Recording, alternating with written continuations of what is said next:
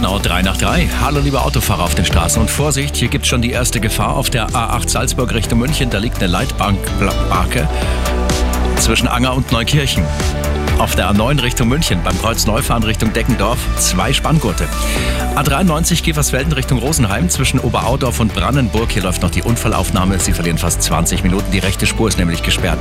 Und die Ampel ist auf Rot auf der Westumfahrung nach Lindau. Tunnel Allach, Höhenkontrolle wurde ausgelöst. Richtungsfahrbahn ist gesperrt. Wir halten Sie natürlich aktuell auf dem Laufenden. Gute Fahrt. Gute Fahrt wünscht Autogrill. Ihr Mercedes-Benz Smart